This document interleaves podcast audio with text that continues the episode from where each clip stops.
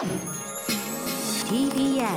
Podcast 明日のガレージ金曜日武田佐哲ですここからはニュースエトセトラ TBS ラジオ澤田大記者と1週間のニュースについて話していきます澤田さんよろしくお願いしますこんばんはよろしくお願いします。今日のゲスト伊沖部さんのですね新作の裸の村にですねはい。澤田大樹もちょっと出てるんですよねこれはねおまたですね。見ましたか？まだ見てない？見ました。見ましたか？あの事前に事前にはい見させていただきました。出てましたね声だけ。声はまた、ね。あの川瀬直美監督に続き。そうですよね。買わなきゃいけない DVD が増えますねこれはね。増えますね確かに。ええあはい。なのでねちょっと澤田も出てるぞということで、はい。裸のさっきご挨村ぜひ拶行ってきました。あそうですか、はい。ぜひ明日から公開なんで見てほしいと思いますが、今週はやはりまあ先週も言ってましたが、まあ、臨時国会がね今週始まったので澤田さんがもう今肩ぐるんぐるん回してますけど。ぐるんぐるん回してます。まあ、その臨時国会でどういうことがあったのかというところから入りましょうかね。はい。まあもうその話しかしないと思っていただいて、はい。はいい、いと思います。はい、まあえーまあ、臨時国会、何から始まるかというと、あの総理大臣による所信表明演説というのが月曜日にありまして、ですね、でいつも、まあ、所信表明演説の前には、あの記者にはこう原稿が配られるんですねもう。その喋る前に、うんそのもうこれを喋りますというふうに配られるんですか？はいあのうん。何話すかっていうのは、まあ、時々差し替わったりするんですけど、うん。今回も差し替わっていて、1箇所、あそうですか。一箇所。えあのーまあ、そこはじゃあ、おいおい触れるんですけど、まあ、冒頭いつも大体ですね、所信表明演説も、1月の通常国会にやる施政方針演説もですね、最初に、まあ、故事とかですね、うん。名言とかですね、えはいはいはい。偉人の発言みたいな、うんそういうとこからスタートして、うんあのそこからそれをベースにこう政策を説明していくっていうことが多いんですけど、うんまあ、今回はなくてですね、ない。いきなり本題ってういうん感じでしたね。で、冒頭、その 国葬儀についてっていうので、はい。えー触れるんですけども、あのこの間の国葬儀については、まあ、厳粛かつ心のこもったものとなったとうんいうことで振り返りつつ、はい。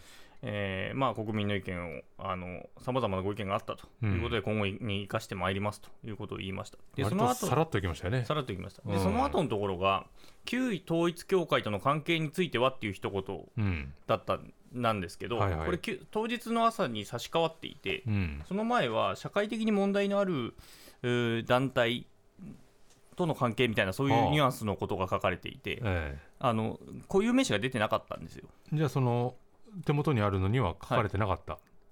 あの冊子にはとえー、と最初に、えー来た最初に来たものには出てなかった案案としては出てなくて、うん。でその後あののやつには、えー旧統一教会というふうに差し替わったと。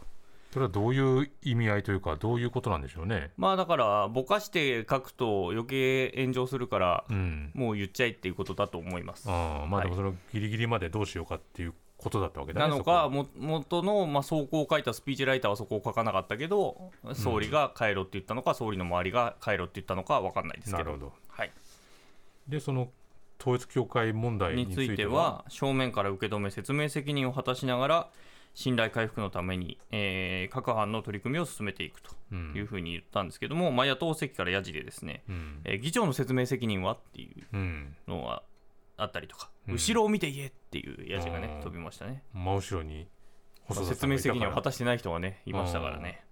はい。そりゃ、そう言われるわな、それは。な。はい。でこの演説原稿27ページあるんですけど、はい。まあ、そのうち11ページ分が、まあ、コロナに、うん。あコロナじゃない、えっとえー経済について、経済ね。はいうん書かれてて、かつコロナについても2、3ページ書かれてるんですけど、そこもあの社会経済活動はい。について書かれているので、まあ、うんほぼほぼ経済重視っていうのを、まあ、示した、うん。えー演説だったと。はい。いうことですね。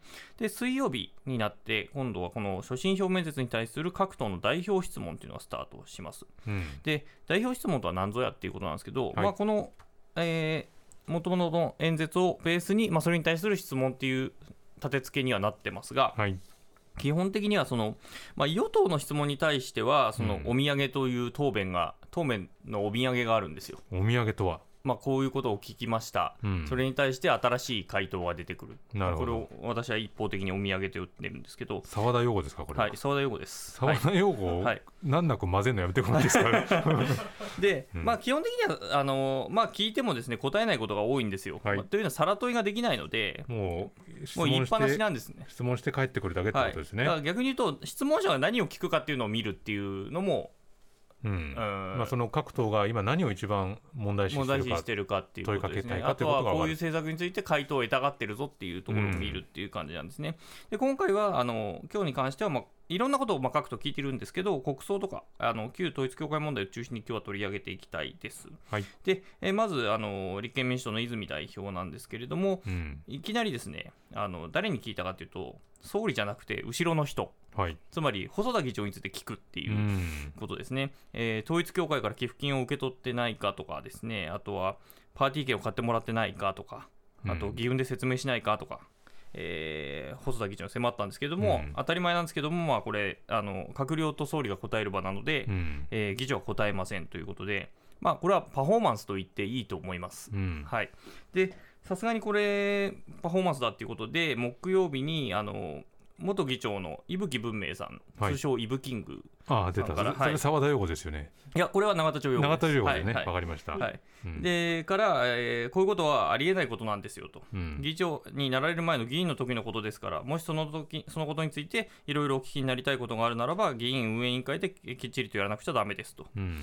で、これはまあ、ここまでだとその、えー泉さんに対するまあ苦言なんですけど、この後に、細田さんも進んで議員運営委員会に出てきて、えー自分の思うところをしっかりお述べになれば私はいいんじゃないかと思いますとうんいうことで、あの議長にも苦言。うんを言うと。まあ、実際これ、まあ、ある種パフォーマンス的に泉さんのはなったので、ええ。議員運営委員会の中ではその自民党からまあ苦言が出ただけじゃなくて、うん。同じ野党の共産党からもこれは問題だとうん。いうような話が出てた、まあ、これ実際その細田さんに関してはうん。ちゃんと答えろっていうのを言っていてじゃああの10日以内ぐらいで出しますっていうことを言ってる最中だったので、はいはいはい。今精査してるところなのに途中で煽るようなことをやったっていうことに対してまあ苦言が出ているといううん。ことですね。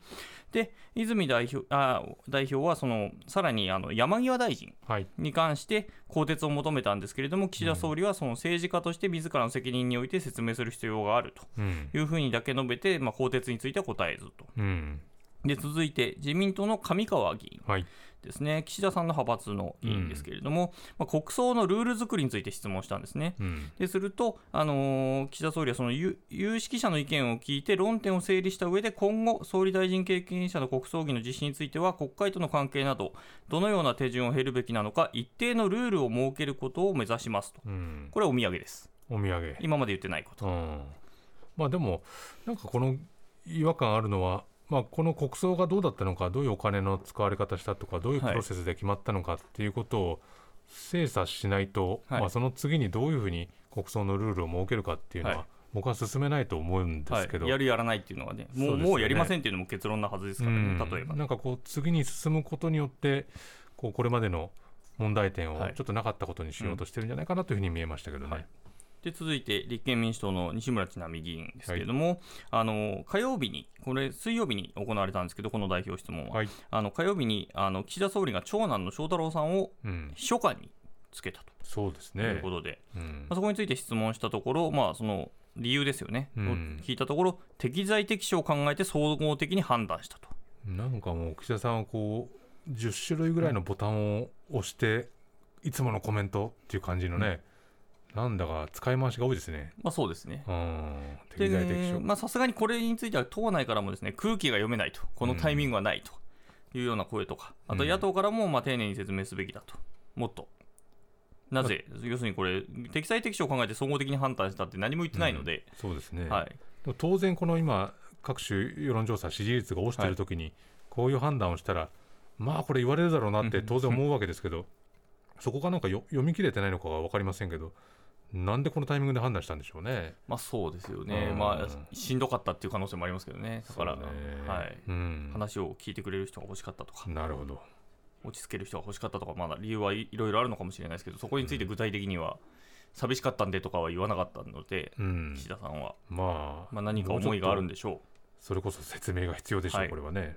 う。で、あのー本会議なのであの行われているのはその代表質問がですねあの火曜日にミサイルが発射されましたよね。J アラートというのは朝、北夏朝と思うんですけれども、はい。あのそれについてはあの抗議する決議が、まあ、前回一致で衆参ともに参議院に関しては、えー昨日今日、うん、えーえ全会一致だと。ー可決されたと当然でいう。ことですね。うん、で木曜日の、えー参議院の今度は質疑なんですけれども、参議院の代表質問では立憲民主党の田名部議員が、うん。これ参院選の際にですね、覚えてますかね、山際大臣がですね、うん。青森の演説で、野党から野党の人から来る話は、我々政府は何一つ聞かないと。うん。本当に生活を良くしたいと思うなら、自民党、与党の政治家を議員にしなくてはいけないと。うん。発言したっていうのを覚えてますか、覚えてますよ。参院選の時に。覚えてますけど多分ねあれが山際さんだったのかっていうふうになんかこう、はい。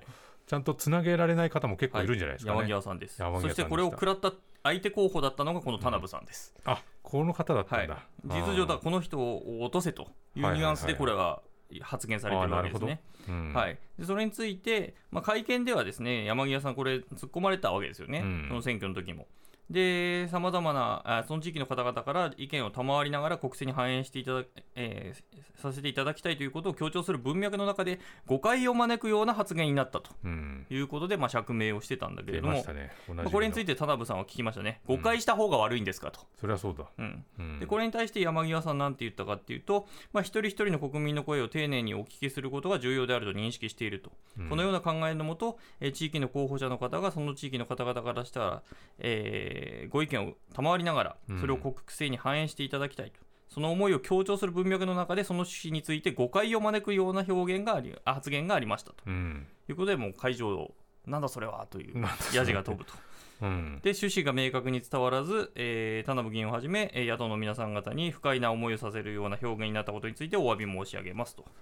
いやーなんか大丈夫？っていう感じがもう。うんやっぱりちょっと不安ですね。不安しかないよね。続いて、えこれでだってね岸田さん今回のあの演説で経済再生経済再生って言ってて、この人は経済再生担当大臣なんだもんね、ーまあ、そこについてはおいおいツッコミがまね。た、きえーはい今日の質疑でもツッコミがありました。はい。えー続いては、えー世耕参院幹事長、自民党ですね。うん。えーまあ、安倍元総理について、えー発言したんですけれども、うん。まあ、安倍さんについて、えー戦後70年談話で戦争に関わりのない世代に謝罪を続ける宿命を背負わせてはならないとした政治家だとうん。いうことを言った上で、この教団とは真逆の考え方に立つ政治家だったと嘘。述べました。うん。まあ、これについてはちょっと心の中で突っ込みがあって、うん。まあ、そういう安倍さんが教団からの支援票の差配をしてたっていうのが、自民党の元議員から複数出ているってことについては、これ、どうお答えになるのかなっていうのはちょっと思いましたね。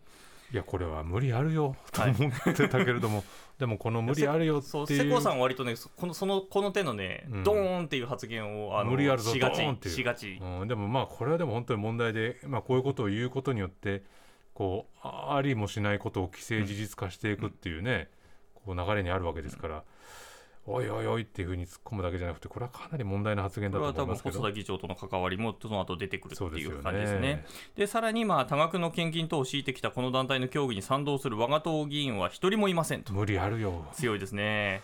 この党から支持受けてたっていう人がね、あの参院選のごとにいたんですけどね、ううんん、よくこんなにもう誰もが目の前に見ている事実をひっくり返そうとするよね。うん、どうこれに対してどういう反応だったわけですか？もうさすがにおいそれはまあ、これはこれはおいおいおい感はや野党から野党席からはもうええ。出ますわね。これだってドリフだったらもう完全にこけるところだよね みんなね。こういやー困っちゃう全身を使って転びに行きますよね、ね。これはね。うん。でまあまあ、あとマスクについてですね、はい。エリザベス女王の,、まあ、あの葬儀に関しての,、まあその群衆とかですね、あとはあのアメリカの大リーグの客席を見ても分かるように、まあ、マスク、欧米してないじゃないかと。うん。で、これ、日本と世界と乖離してんじゃないのっていうことをまあ定義して、まあ、それに対して岸田総理はその、屋外については原則不要ですと。うん。いうことをまあ言って、まあ、これも繰り返しなんですよね。これはもうずっこと言ってることななんんでですよね。ただこの後で、その科学的な知見に基づいて世界と歩調を合わせた取り組みを進めていくっていうことを言ってて、まあ、ここが若干お土産かなっていう、世界と歩調を合わせた取り組みにしていくと、はい。うん、ただこれ、医療関係者はまだ何も言ってないので、そうね。ここどうなるかっていうところですね。で、今日なんですけれども、あの船山議員、国民民主党の船山議員がまあ質問しました、これ、山際大臣についてなんですけれども、うん。補正予算につながる総合経済対策がいまだに出てこないのはなぜなんですかと。うんでこれは旧統一教会との深い関係の釈明に追われてから追われてたからですかと。うん。海外にまで出かけて出席した会議について資料がなく確認できないとすっとぼけ、うん。逃げられないと分かると記憶が戻蘇ってきたなど人事のように追認するその姿勢それで大臣が務まるのかと。うん。なぜ今頃記憶が戻ったのか。公表済みの事実関係も含め、えーき記録と記憶に基づいて全てを明らかにしてくださいとうん。いうことを改めてこれこの間の山際大臣の、まあ、ある種行ったり来たり答弁を全て網羅した上で、なるほど。えー早く辞任を決断すべきですいかがですか？と迫りました。どう答えたんですか山際さんはい、私としては総合経済対策の取りまとめなどしっかり取り組んでいくことで閣僚としての責任を果たしてまいりますと。やめませんと。やめないんだね。まあ本当にこの間記憶は蘇るわ。もう資料はないわね。こういう人に総合経済対策任せられるんでしょうかね、果たしてっていうね話ですよね。うん。続いて共産党の小池晃議員、はい。えー統一教会との関係を断つと言いながら最も関係が深いとされてきた安倍晋三氏についてはなぜ調査対象にすらしないのですかと、そうだね。えーうん。安倍氏が、えーどの候補者を統一教会に支援させるか差配していたことを実にリアルに、えー証言している人がいると、まあ、これは、あ伊達忠一元議長なんですね。はい。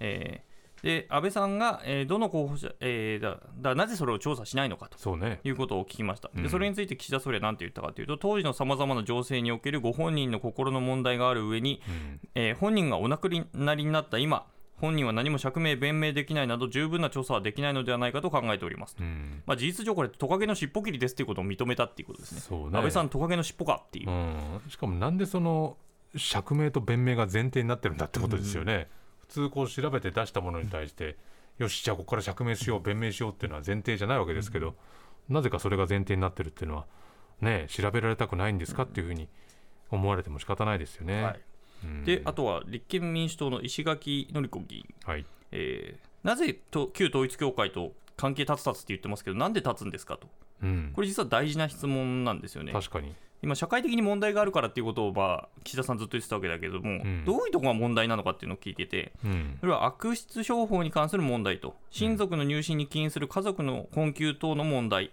うん。さまざまな問題が指摘されていると承知していると、で社会的にも問題が指摘されている団体であると認識していると、うん。で民法上の不法行為責任や使用者責任を認める判決が示されているほか、消費生活センターなどへの多数の相談相談が寄せられていると。うんこれやっぱりこれ宗教としてどうなんだっていうところを、ね今日あの羅列する中でやっぱり疑問として持たざるを得ないわけですよね。うんでこれについて解散の命令とかはどうするのかって聞かれた時には慎重に判断って言ってるんですけど、うんこれでももうし宗教じゃなくないっていうことを暗に今日、うん岸田さんの答弁で認めてしまっているっていうことですね。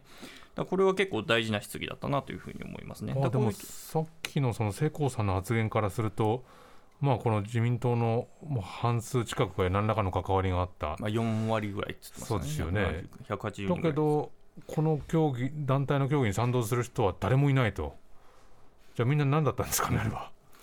賛同し賛同しないけどメッセージ送ったりなんかいろいろやってたんだ。そう。あの選挙手伝ってもらったり。選挙手伝ってもらったり。で問題だとは思ってるわけですね。こうやってなぜ教会と関係を断つのかと言われてい。ろいろ答えが出てかなり具体的的にね出てきましたからね。いやーよくわからん。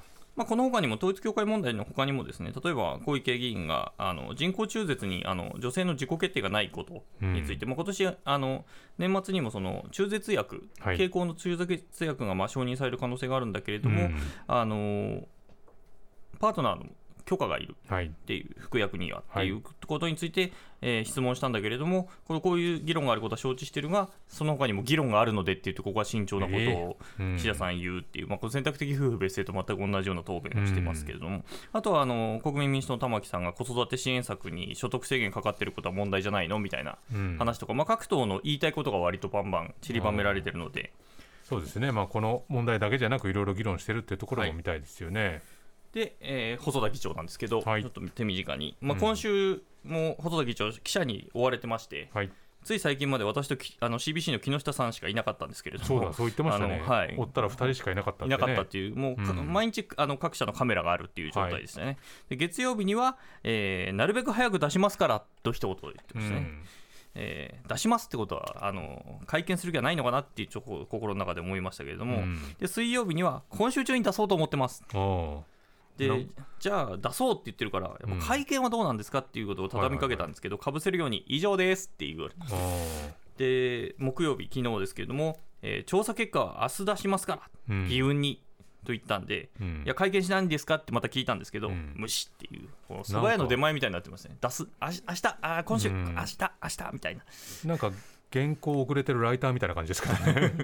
我がことのようだわひどいででもね。はい、で今日出てきましたよ、はい。はい、せ先週出てきたのはペーパー1枚だったんですけどでかで紙ペラ1枚って批判されたんですけど、はい。今週出てきたのは2枚っていうことで2枚。これ紙ペラ1枚批判はされないですね。ペラ2というやつだね。ペラ2になりました、うん。で、まあ、それで出てきたのは8回にわたって、まあ、旧統一教会関係の団体に、えーのイベントにまあ出席したとか、うん。あとはあの広報誌のインタビュー受けたとか、うんあとメッセージとか祝電を送ってましたよと。うんで選挙支援についてなんですけれども、まあ、関連団体側がし支援する意向はあったんだけれども、選挙事務所における選挙活運動においては参加は認められなかった。選挙事務所における選挙運動においては参加は認められなかった、はい、なんかこう引っかかる言い回しですよね引っかかる言い回しですね。じゃあ、うん街頭演説の場所とかに大量動員されてたりってことはあった可能性はあるうん、とも言えるわけですうね。んまあこれは分からない。あとほら一番そのメディアで使われている、まあ、その会合に出席して、はい。